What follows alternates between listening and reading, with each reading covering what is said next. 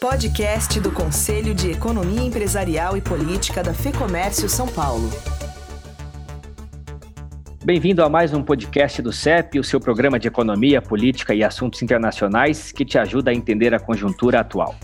Antônio Lanzana, cresce a arrecadação do governo, mas inflação continua preocupando. As vendas no varejo vão bem, mas serviços e indústria apresentam atividades muito baixas. Reforma tributária caminha, mas não é aquela que muitos esperavam. É o Brasil do solavanco, sempre com o mas após uma boa notícia? Olha, eu acho que realmente André, a economia brasileira apresenta alguns sintomas preocupantes: inflação exageradamente alta, mercado de trabalho retraído e, além disso, uma proposta de reforma tributária que impacta negativamente os investimentos e o quadro social. Paulo Delgado, voto impresso, presidente à procura de um partido, mudança nos ministérios para acomodar o centrão. É o Brasil que precisa de concessões para garantir a governabilidade? É, exatamente. A impressão que se dá é que governar é um jogo de xadrez. Mas no Brasil, às vezes, se parece mais com luta de boxe ou luta livre. E o espectador, que é o povo, é que acaba sofrendo mais porque o espetáculo não é bom. André Saconato, Estados Unidos continuam crescendo, mas enfrentam problemas para vacinar toda a sua população e o problema não é a falta de vacinas. E na China, alta de preços fazem o país exportar inflação, um item que o Brasil definitivamente não precisa para sua falta de importação. Olha, Guilherme, os mercados nessas últimas semanas deram um tom mais pessimista, trazendo os investidores mais com o pé no chão. É, nós temos uma recuperação, mas a recuperação tem problemas e limitações sérias, e essas limitações vieram à tona. Esses destaques e muito mais você confere agora em mais um podcast do CEP, comigo, Guilherme Baroli, e os economistas Antônio Lanzana e André Saconato, e com o sociólogo e cientista político Paulo Delgado. Este programa foi gravado no dia 26 de julho. Economia. Antônio Lanzana, a insatisfação com a inflação vem se acentuando no Brasil, pois abre espaço para o governo gastar em detrimento do poder de compra dos trabalhadores, principalmente em um ano eleitoral. Quais os riscos se esse quadro se mantiver? Olha, eu acho que realmente a inflação tem gerado aí alguns indicadores favoráveis ao governo, isso tem algum, sido até algum objeto de um, um certo aplauso, mas acho que é um quadro bastante perigoso. Você olha, por exemplo, o Ministério da Economia comemora a queda da relação dívida-PIB, é saudável? É, mas por que, que ela está caindo?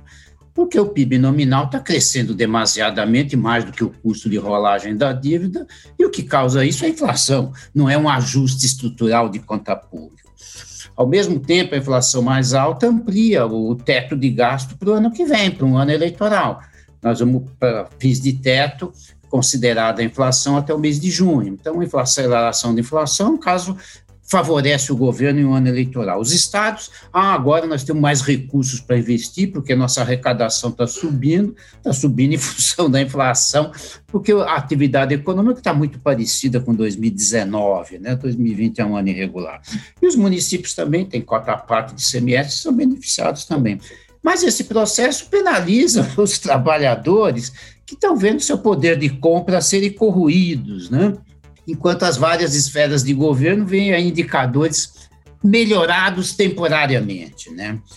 Uh, eu acho que eu vejo dois riscos aí nessa situação, né? O primeiro é de prazo mais curto, que a inflação pode impactar o desempenho da atividade econômica no segundo semestre, porque está corroendo a capacidade de compra dos consumidores.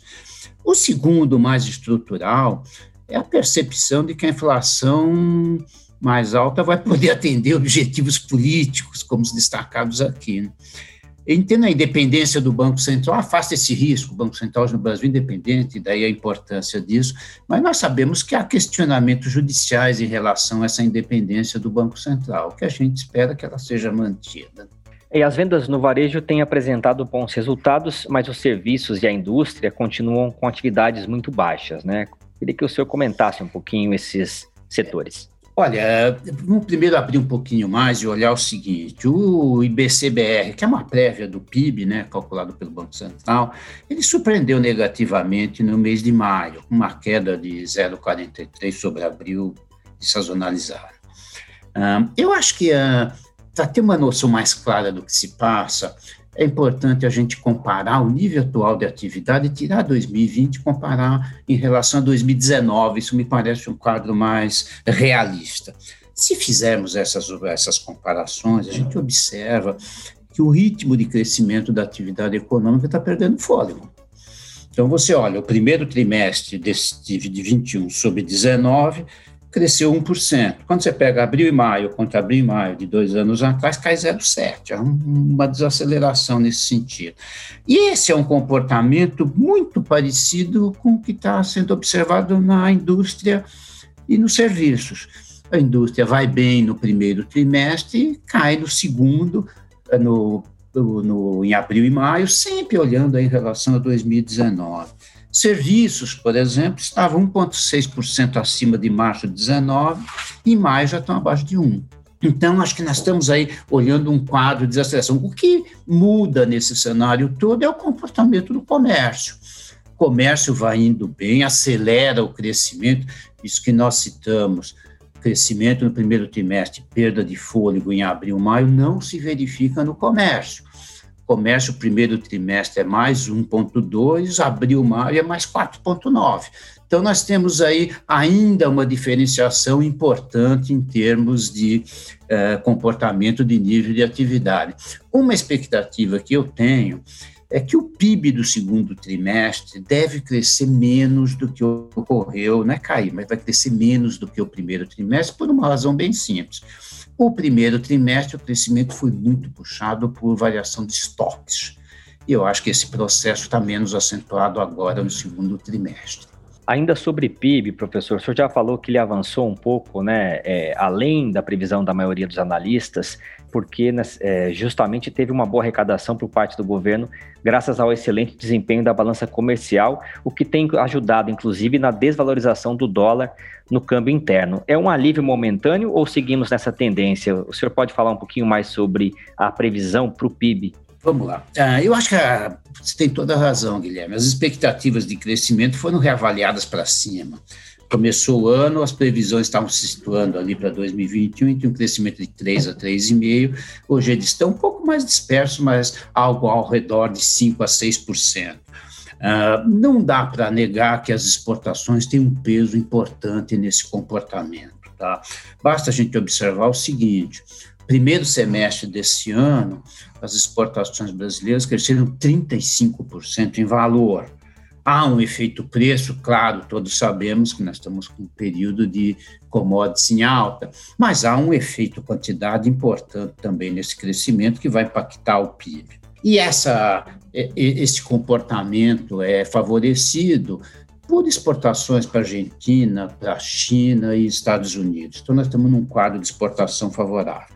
É óbvio que o maior volume exportado reduz a pressão sobre o câmbio, mas esse é um fator. Nós temos aqui um, componente adicional, que é a expectativa de subida de juros, que já está ocorrendo, que também contribui para uma desvalorização do, do dólar aqui dentro, um fortalecimento do real. Agora, o que eu acho que é importante olhar quando a gente fala um pouco mais para frente, há alguns fatores de incerteza externa e interna. O ambiente externo aqui, o Saconato certamente vai explorar, eu vou concentrar um pouquinho nos fatores internos, né, que podem afetar tanto o nível de atividade quanto a taxa de câmbio no segundo semestre.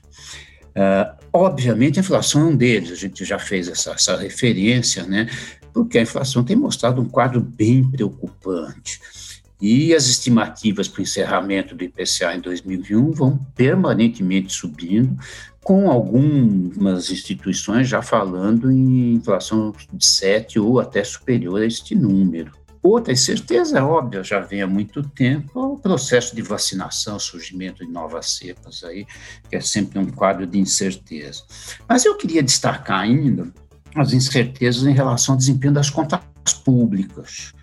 Ah, como nós já enfatizamos, a melhora da relação dívida-PIB é gerada exclusivamente por uma aceleração de inflação e não por ajustes estruturais. Uh, nós vamos ter um, uma sinalização importante, principalmente em termos de impacto sobre o câmbio, quando o orçamento, em princípio, previsto para ser aprovado até agosto. Eu acho que aí nós podemos ter, dependendo das condições do orçamento para 2022 nós podemos ter alguma pressão adicional sobre o câmbio. E, por fim, nós temos ainda um quadro de incertezas políticas presentes, futuras com a eleição. Mas aí também eu não vou me aventurar e entrar na área do meu amigo Paulo Delgado, que tem capacidade muito maior do que eu de fazer essa análise. Perfeito. Paulo Delgado, que vem na sequência dessa última pergunta, para encerrar o bloco de economia, Lanzana. Na semana passada, a Ficomércio enviou ofício ao presidente da República expondo críticas a medidas em tramitação e em discussão no governo e no Congresso Nacional. É a reforma tributária e o fim do benefício fiscal para o programa de alimentação do trabalhador. Você poderia comentar esses dois pontos? Posso sim. Eu acho que nós uh, podemos começar pela reforma tributária, né? Eu acho que não há dúvidas de que o Brasil tem um sistema tributário muito complexo e exige uma reforma. Acho que isso não há dúvida. Agora, uma reforma tributária, como sempre defendeu a federação, deveria atender alguns pontos essenciais, né? Redução de carga, ou no mínimo manutenção, simplificação e uma reforma que gerasse estímulos aos investimentos e aos ganhos de produtividade. O que a gente observa nessa segunda fase? Primeiro, avançou-se na segunda sem quiser, sem uma discussão mais razoável sobre a primeira, nem foi aprovada nem nada. O que causa estranheza é que há algumas propostas de reforma tributária que estão sendo discutidas há tempo na Câmara dos Deputados e no Senado, e foram atropeladas por uma proposta feita às pressas. Esse é um ponto relevante, né?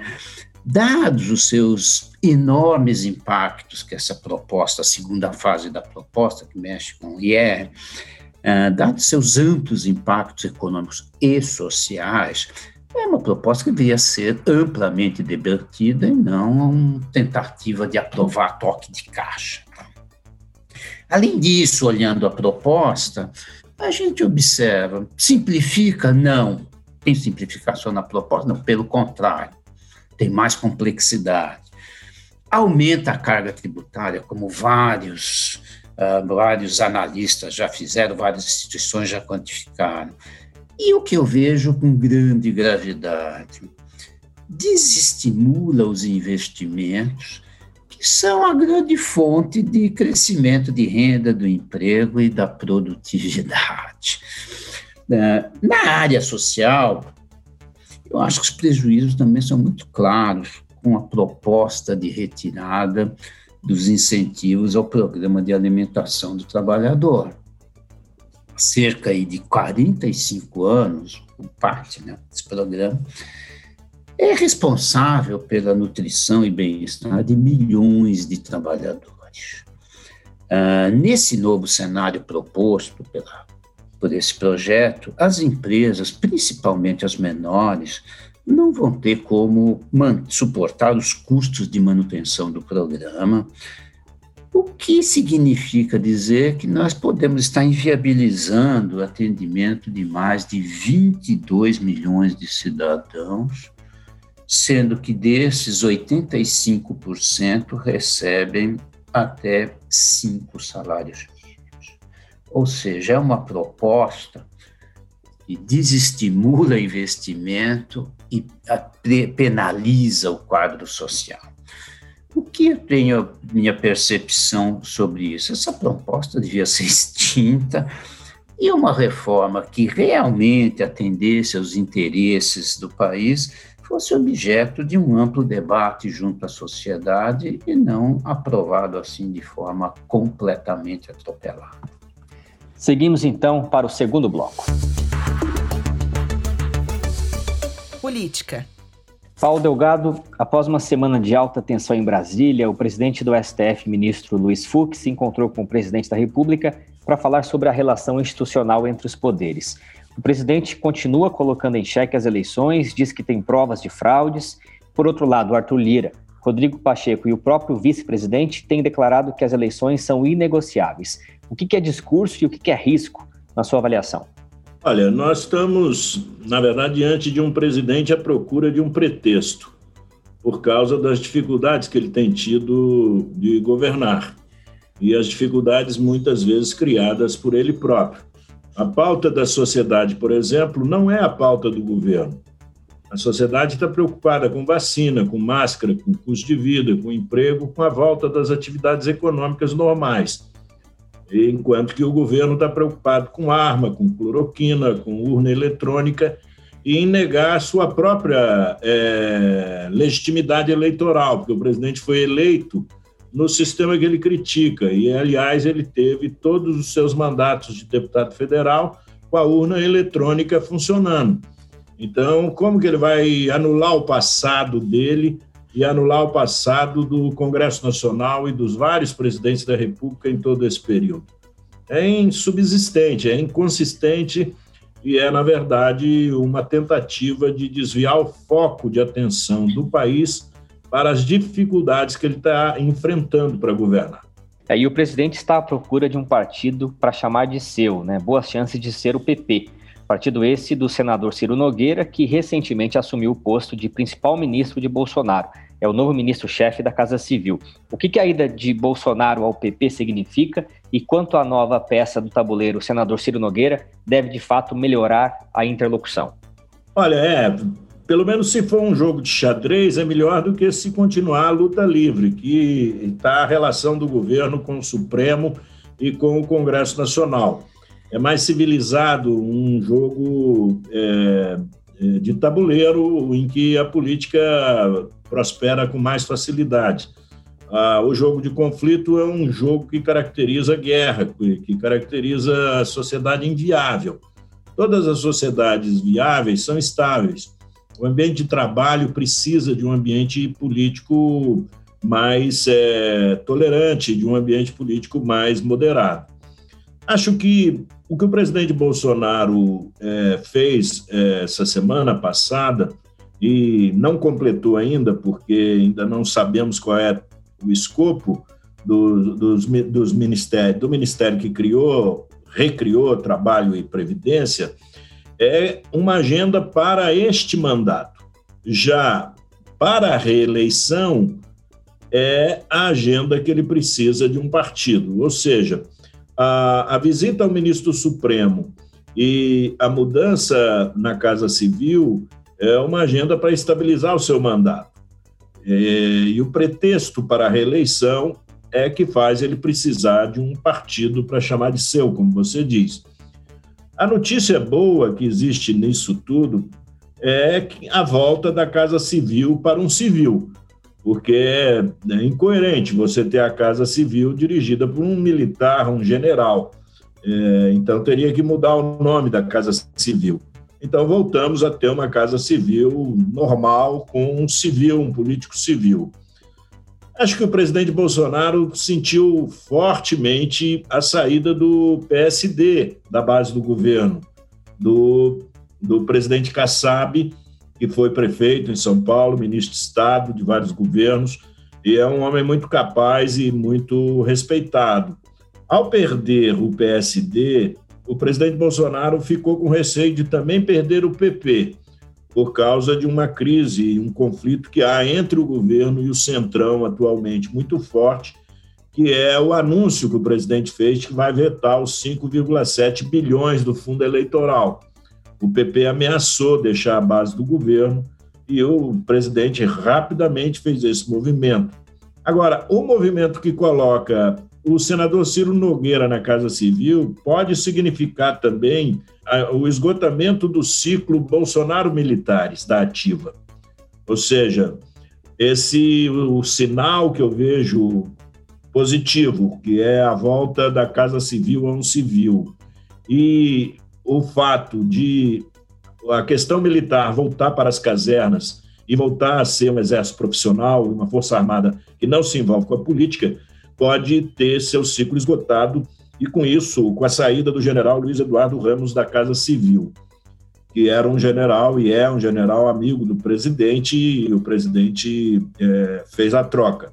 Enfim, eu acredito que nós estamos numa conjuntura é, móvel, numa conjuntura é, de atritos ainda, e nós estamos numa conjuntura irritada ou seja, as pessoas ainda veem a política como uma atividade de agitação. mas ela pode caminhar para o, o processo normal, com o presidente cuidando já da sua base política se ele quisesse reeleger.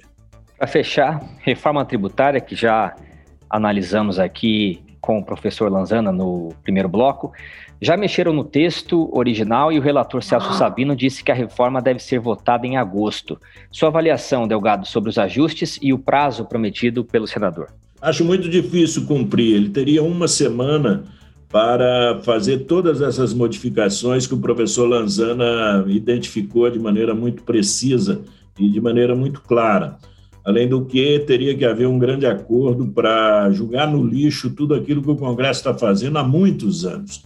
Desde antes que o presidente Bolsonaro se elegeu, tem projetos em tramitação sobre reforma tributária muito mais é, organizados e muito mais amplos e muito mais compreensíveis. Acho que na forma que está, a reforma não é justa. E também não é uma reforma simples, que simplifica. Se não há justiça tributária e não há simplificação tributária, ela é uma reforma desnecessária no momento. É, sem querer insistir no, nos dados que o professor Langizana já falou, eu acho que o corte no imposto de renda de pessoa jurídica como afeta muito estados e municípios que têm orçamentos partilhados com a União, dificilmente o governo vai conseguir que o Conselho dos Secretários Estaduais de Fazenda apoie essa reforma. Ele vai ter que mudar a proposta do relator de ampliar, o, de, de aumentar o imposto sobre o IRPJ o, porque os fundos de participação dos municípios do Estado é que garantem a, a, a, o colchão é, de recursos que permite aos estados ficarem adimplentes. Se você tira essa possibilidade, os estados não têm nem como pedir empréstimo e começam a ter dificuldade de tocar o seu dia a dia. O corte também na, na contribuição sobre lucro líquido, sobre a CSL, ele implica em mudar de maneira muito, é, muito rápida e de maneira muito complexa o sistema do lucro presumido. Ou seja, o sistema do lucro presumido que sustenta a, o microempreendedor individual, que sustenta as pequenas empresas, as pequenas e médias empresas brasileiras, esse, esse programa está muito claro na cabeça de todos os empresários, a, a contabilidade das empresas já se ajustou a esse programa. Então, se o governo for mexer no IRPJ e no CSL, o governo precisa de deixar claramente, deixar claro que ele quer acabar com o sistema de lucro presumido, ele quer acabar com um modelo de tributação que está em vigor no Brasil. É muito radical, é uma mudança muito forte, é uma mudança muito complexa que não simplifica o sistema. O outro dado que me parece é, um escândalo, porque mostra que o governo está nas nuvens, o governo não está vivendo a vida real, o governo acha que a sociedade brasileira é uma sociedade é, onde os, os, a competição econômica é muito clara, onde não há dificuldade, nos, as pessoas não têm problema, em que as regras são todas respeitadas. É um absurdo isso que o professor Lanzana identificou muito bem de você acabar com a isenção fiscal do programa de alimentação do trabalhador. Se você acabar com o PAT, na verdade, você não só inviabiliza o Vale Refeição e o Vale Alimentação, como você desemprega milhares de trabalhadores que, tra que trabalham nessa área e prejudica diretamente milhões de beneficiários desse vale que vai de 200 reais, 300, 500, dependendo é, do que recebe o trabalhador e ajuda demais no orçamento doméstico. E é uma tradição brasileira que não pode ser rompida assim, porque um governo, uma tradição criada por estudos de muitos anos no nosso país. E, finalmente, acho que o grande problema oculto que está por trás dessa reforma é um preconceito muito grande que o governo tem com a vida dos profissionais liberais. É evidente que há muitos setores que se beneficiam da isenção da isenção de, de taxação de lucros e dividendos, e isso poderia ser corrigido sem preconceito. Você não precisa de acabar com a atividade do empreendedor e daquele que tem um, uma pequena empresa em que presta serviço, que são os profissionais liberais. Essa é uma marca da sociedade. Não adianta você querer comparar esse, esse cidadão com uma empresa. São tributações diferentes, são naturezas de trabalho diferentes. Então, o governo precisa, na verdade, de modernizar a tributação, mas não do ponto de vista é, arrecadatório exclusivamente. Tem que modernizar do ponto de vista da justiça fiscal e não da injustiça tributária, como está previsto no relatório. Vamos então ao terceiro e último bloco. Cenário internacional. André Saconato, o avanço gradual da vacinação nos aproxima de uma situação mais próxima da normalidade, né? principalmente nos países desenvolvidos, que vem registrando taxas superiores a 50% de imunizados.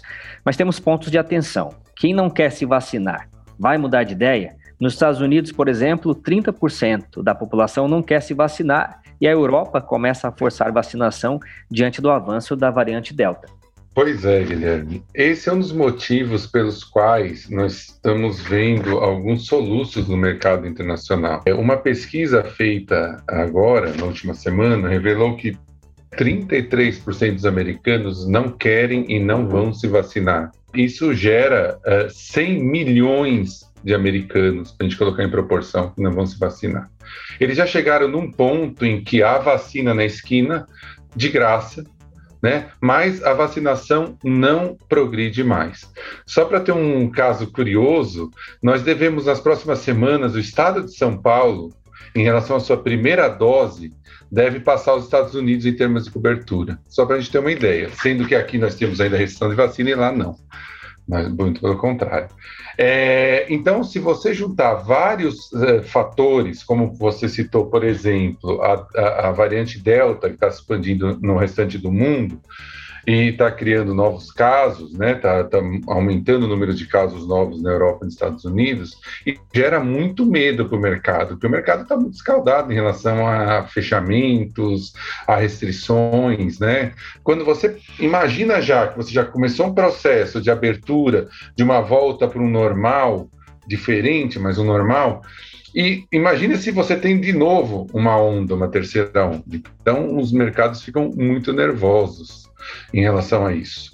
É, nos Estados Unidos nós estamos vendo então algumas voltas, né, alguns soluços nas bolsas, também por outros motivos, tá? Não é só exatamente esse. Nós temos inflação, nós temos, por exemplo, só para eu citar aqui na questão, a Universidade de Michigan que solta o talvez o, o índice de confiança do consumidor mais usado nos Estados Unidos já mostrou que o índice de confiança do consumidor começou a cair e do empresário por conta das expectativas de inflação, ou seja, a inflação que era antes é, temporária pode se transformar em permanente se esses indivíduos colocarem nos contratos expectativa de inflação. É, nós temos também, é, completando, a OPEP aumentando expandindo a sua produção em 400 mil barris por dia, o que derruba o petróleo e acaba derrubando várias ações de petroleiras nas bolsas mundo afora.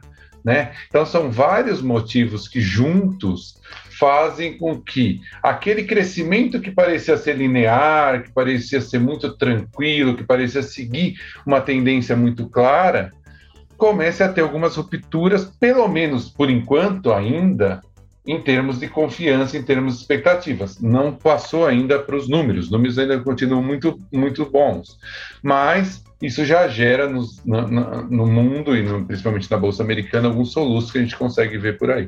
É, os Estados Unidos continuam crescendo e mantendo os juros baixos. Né? Já na China, vimos um crescimento de 7,9% no segundo trimestre, mas o aumento dos custos das matérias-primas e as limitações das cadeias de suprimentos devem fazer o país ter que exportar inflação.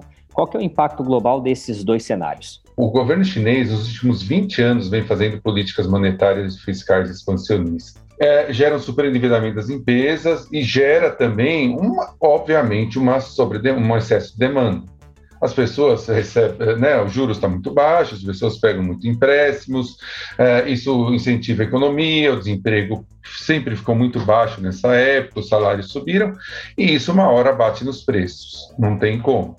E bate também, principalmente, no risco que esse superendividamento pode trazer para a economia. Então, a China está claramente numa situação de sobrecapacidade. Ela pode enfrentar isso de duas maneiras. Ela pode enfrentar isso é, esticando a corda, como nós fizemos aqui em 2013, nós sabemos o resultado, 2014, 2015 tivemos quedas gigantes no PIB, mesmo com o mundo crescendo, ao contrário de agora que nós temos uma pandemia, na época o mundo crescia, nós caímos em dois anos 8%. Tentar diminuir essas é, é, políticas expansionistas, fazer uma restrição, contração monetária e fiscal, o que acho muito difícil numa época de guerra tecnológica e comercial com os Estados Unidos, ou, terceira opção, pode deixar o yuan valorizar e assim você faz a correção automaticamente, que também acho muito difícil em época de guerra comercial com os Estados Unidos. Portanto, é bem provável que ela escolha primeiro o caminho, o caminho mais fácil de esticar a corda. Esticando a corda, a inflação vai acontecer na China e esses preços, essa inflação vai ser exportada para o resto do mundo. Esse é o grande risco. Já no momento que o mundo experimenta um problema inflacionário maior do que imaginávamos algum, algum tempo atrás. Nos Estados Unidos tem um fenômeno interessante que eu acho que vale a pena a gente passar para o nosso ouvinte. É, por que, que os juros estão caindo tanto? Quer dizer, eu estou num processo inflacionário claro, a inflação está em 5,4 analisada, o core, que são só os índices que não variam muito, já está em 4,5%, 4,8%, dependendo do índice que você pega, e mesmo assim os juros de longo prazo estão caindo. Deveriam subir, porque os agentes falam, olha, o Banco Central vai ter que aumentar os juros no futuro para compensar esse aumento de inflação. O que, deve, o que parece estar por trás da cabeça dos investidores quando os juros de 10 anos continuam caindo, chegaram a próximo a 1% de novo, né, é que esse crescimento ainda é uma coisa muito levada pelos incentivos. É um crescimento que não é real. É um crescimento que é muito induzido por políticas monetárias e fiscais muito expansionistas. E quando o Banco Central americano começar a tirar essas políticas. E quando o fisco, a, Secretaria é, do Tesouro americano começar a tirar essas, os fiscais, os preços não vão se sustentar. Eles são artificialmente induzidos por esse tipo de política. E aí tudo cai automaticamente. Então, assim, a ideia que você tem, ainda a ideia, mesmo pelo mercado, é que a inflação é transitória. O perigo é aquele que eu falei. Muito tempo de inflação transitória vira permanente via contratos. E sobre o endividamento das empresas não financeiras que você citou há pouco, isso revela um claro conflito entre os setores público e privado lá na China, né, Saconato? O país endureceu o tom contra o setor de educação privado, que é bastante lucrativo, por sinal. E a gente já viu repressão recente à indústria de tecnologia, como a Alibaba e a Didi Global. É, a China, na, nesse, nessa fase de crescimento, com muito política monetária expansionista e fiscal expansionista, ela teve claramente uma convergência de objetivos no setor público e privado. Né? Eu dou bastante dinheiro para o setor privado, o setor privado se expande e aí ficamos todos muito felizes. Quando você entra na época de restrição, isso pode ter um problema, ainda mais num país em que não há liberdade política. Né? A gente ouve lá de trás muitos uh, pensadores falar que é impossível ter liberdade econômica sem ter liberdade política. E a China parecia que estava passando por cima disso, mas parece que era só uma questão de tempo. A China, já nos últimos, nos últimos meses, ela já restringiu várias empresas privadas por diferentes motivos. A Alibaba foi porque ela tinha um fundo muito grande de captação, estava gerando problemas nas captações dos bancos oficiais todo mundo colocava seu dinheirinho lá no Alibaba e não sobrava para os governos provinciais fazer os investimentos que eram necessários. A Didi, que você falou, que é um aplicativo, ele estava começando a captar muito em, nos Estados Unidos, fazer um, acabou de fazer um IPO nos Estados Unidos muito grande. Na educação tem um, um ponto interessante, o preço da educação subiu muito e na China internamente é muito pior, é muito mais grave o aumento de desigualdade, o aumento de condições sociais ruins para uma parte da população. Então foi por isso que o governo estava muito caro a educação, foi por isso que o governo meteu a mão ali no, no, no, na educação. E tem um outro setor que, agora deve ser o próximo, que é o imobiliário. As casas estão ficando muito caras, o governo já está preparando é, é, também interferência nesse setor. Resumindo, por diversos motivos, há um conflito muito grande, muito claro entre setor privado e setor público. O que, que isso pode gerar no e longo prazo? Diminuição da eficiência. Diminuição da eficiência gera diminuição do crescimento. Então, é um processo que todo mundo falava lá, desde que eu estudava na década de 90, eu fazia minha graduação, falava, ah, um dia isso vai, os paradoxos do modelo chinês vão aparecer. Eu passei toda a minha graduação e minha pós-graduação ouvindo isso e não acontecia. Parece que nós estamos tendo uma inflexão histórica importantíssima, um ponto de inflexão histórica importantíssimo, e isso deve ser seguido, porque vai influenciar, sim, o crescimento chinês de médio e longo prazo. Encerramos assim mais um podcast do Conselho de Economia Empresarial e Política da FEComércio São Paulo. Lanzana Delgado Saconato, muito obrigado pela participação de vocês. Muito obrigado, uma boa semana a todos. Muito obrigado a todos. Obrigado, Guilherme, professores, e muito obrigado a quem esteve conosco aqui nos ouvindo até agora. E o meu muito obrigado a você que nos ouve todos os meses. Se você gosta do que a gente discute aqui, compartilhe o podcast. E antes de encerrar aquele convite, Conheça o lab.fecomércio.com.br. Lá você encontra conteúdos estratégicos e de orientação para negócios de todos os ramos e todos os portes. O link está aqui na descrição. Este podcast conta com a edição do estúdio Johnny Days. Eu sou Guilherme Baroli e te espero no próximo programa. Até lá. Podcast do Conselho de Economia Empresarial e Política da Fecomércio São Paulo.